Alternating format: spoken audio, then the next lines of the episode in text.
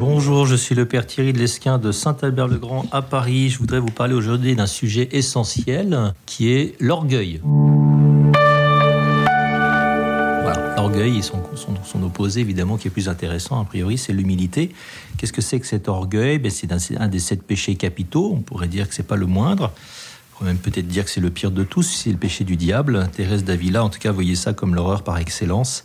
Et elle disait la chose suivante Il n'y a pas de toxique au monde qui empoisonne aussi promptement le corps que l'orgueil ne tue la perfection. Bref, c'est une cochonnerie.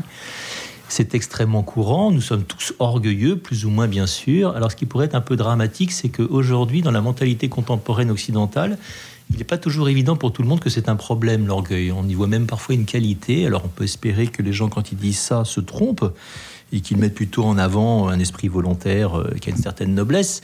Enfin, l'orgueil, ça n'est jamais bon, hein. c'est toujours un mal. C'est un péché capital qui donne donc le sentiment d'être plus important, plus, méritant que le voisin, que les autres, de ne rien devoir aux autres qui conduit à un mépris euh, de l'autre, hein, en général, et puis un rejet de Dieu aussi. Hein, ce qui est le plus grave de tout. Alors le principe de l'orgueil, nous dit le livre du Siracide, c'est d'abandonner le Seigneur et de tenir son cœur éloigné du Créateur. Siracide 10-12 si vous voulez. Alors qu'est-ce que ça donne? Eh bien, je vous un petit passage d'évangile pour, pour, être un peu concret. En Luc 18, vous avez deux hommes, hein, nous dit Jésus, dans une parabole, qui montent au temple pour prier. L'un était pharisien, l'autre était publicain. Et puis vous savez que le pharisien, il est très content de lui. Hein, il dit à Dieu dans sa prière, du moins s'il croit être une prière, Mon Dieu, je te rends grâce parce que je ne suis pas comme les autres. Hein. Ils sont rapaces, ils sont injustes, adultères, ou bien comme ce publicain qui est là, là derrière. Moi, je jeûne deux fois par semaine, je donne la dîme de tout ce que j'acquiers. Et alors, à l'inverse, le publicain, lui, se tient à distance, il n'ose pas lever les yeux vers le ciel.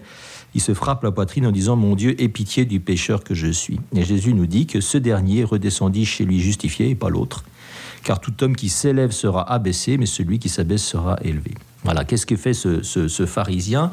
Eh bien, en fait, il croit qu'il prie, mais il ne prie pas, puisqu'il est en train de se comparer avec son voisin, ou ses voisins d'ailleurs. Hein. Et quand on prie, on est en présence de Dieu, sinon c'est qu'il n'y a pas de prière. Donc on est en présence de celui qui est infiniment grand, donc on est forcément infiniment petit. Hein. Donc ça marche pas. On ne peut pas être orgueilleux en présence de Dieu, on ne peut pas être fier. Si on regarde vers le bas, c'est qu'on ne regarde plus vers le haut. Hein. On peut se comparer si on regarde pas vers Dieu. Si on regarde vers Dieu, on est tous infiniment petits devant lui, donc euh, ça n'est plus possible. Alors le drame de l'orgueil, évidemment, c'est qu'on se coupe de celui qui est vers le haut, et donc de la source de la vie, et donc de Dieu. C'est très embêtant.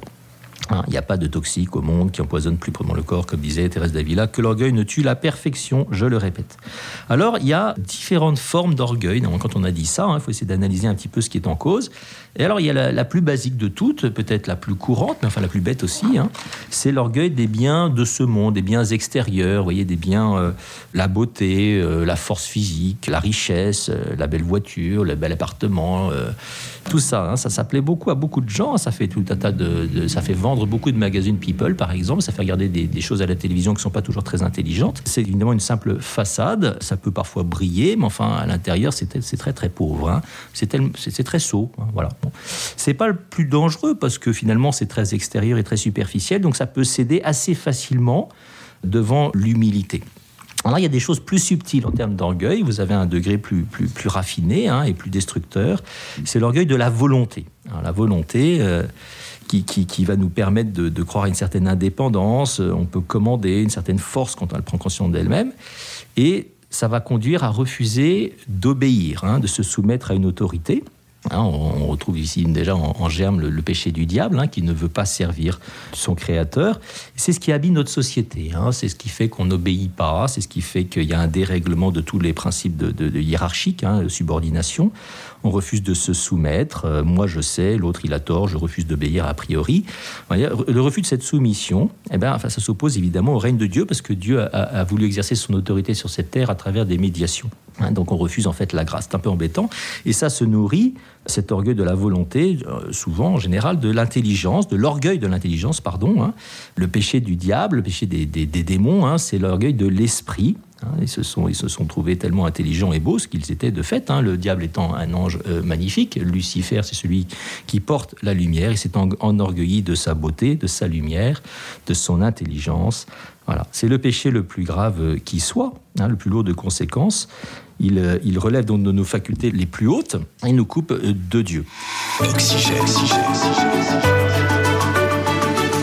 Pourrait dire que dans notre tradition occidentale, la pensée occidentale, autour de, des siècles des Lumières, eh bien, on a vécu, on s'est un peu plongé dans un orgueil de l'intelligence qui a nourri l'orgueil de notre volonté et qui a conduit à un, rejet finalement de Dieu assez général dans notre société occidentale. On pourrait dire que c'est un peu la cause de l'apostasie euh, des masses, hein, pour parler en langage un peu cru. Alors, il y a un orgueil encore plus raffiné que ça, encore plus terrible, c'est l'orgueil spirituel. Hein. Même les dons spirituels que Dieu nous fait, hein, nous pouvons en tirer un certain orgueil. Voilà, j'ai des consolations extraordinaires en prière, je vis des extases. Je ne sais pas si vous vivez beaucoup d'extases, mais enfin, vous pouvez tirer orgueil de vos extases ou de ce que vous recevez du Seigneur, croire que vous êtes quelqu'un d'important, quelqu'un de particulièrement bien, euh, qui vous exalte, qui vous rende important parce que le Seigneur vous donne beaucoup de cadeaux. En fait, la corruption de ce qu'il y a de meilleur engendre le pire. Hein. Et comme disait Saint Jean de la Croix, quand il y a une toile de maître, eh bien, c'est un beaucoup plus grand désastre que de l'abîmer, que d'abîmer euh, une centaine de, de croûtes. Voilà. Eh bien, dans la vie spirituelle, c'est la même chose. Quand vous avez quelqu'un qui est très avancé dans la vie spirituelle, eh bien, le diable s'y attaque d'autant plus, puisque s'il le fait chuter, eh bien, il a une beaucoup plus grande victoire que s'il fait tomber une centaine de personnes qui sont assez peu avancées dans leur vie de foi, voire pas avancées du tout. Vous voyez, l'orgueil spirituel, c'est ce qu'il y a de pire finalement. Hein. Et puis alors, on a cette sentence de Jésus dans l'Évangile qui est assez un petit peu angoissante en Matthieu 7. Beaucoup me diront en ce jour-là, Seigneur, Seigneur, n'est-ce pas en ton nom que nous avons prophétisé, en ton nom que nous avons chassé les démons, en ton nom que nous avons fait bien des miracles alors je leur dirai en face, jamais je ne vous ai connu, écartez-vous de moi, vous, qui commettez l'iniquité, le mal. C'est un peu angoissant quand même. Hein. Ça veut dire qu'on peut avoir eu des grandes, grandes faveurs et agi même, pensons-nous au nom du Christ, et en fait ne pas avoir été des fidèles disciples, mais plutôt à notre propre service en tirant profit de ce qu'il nous donnait.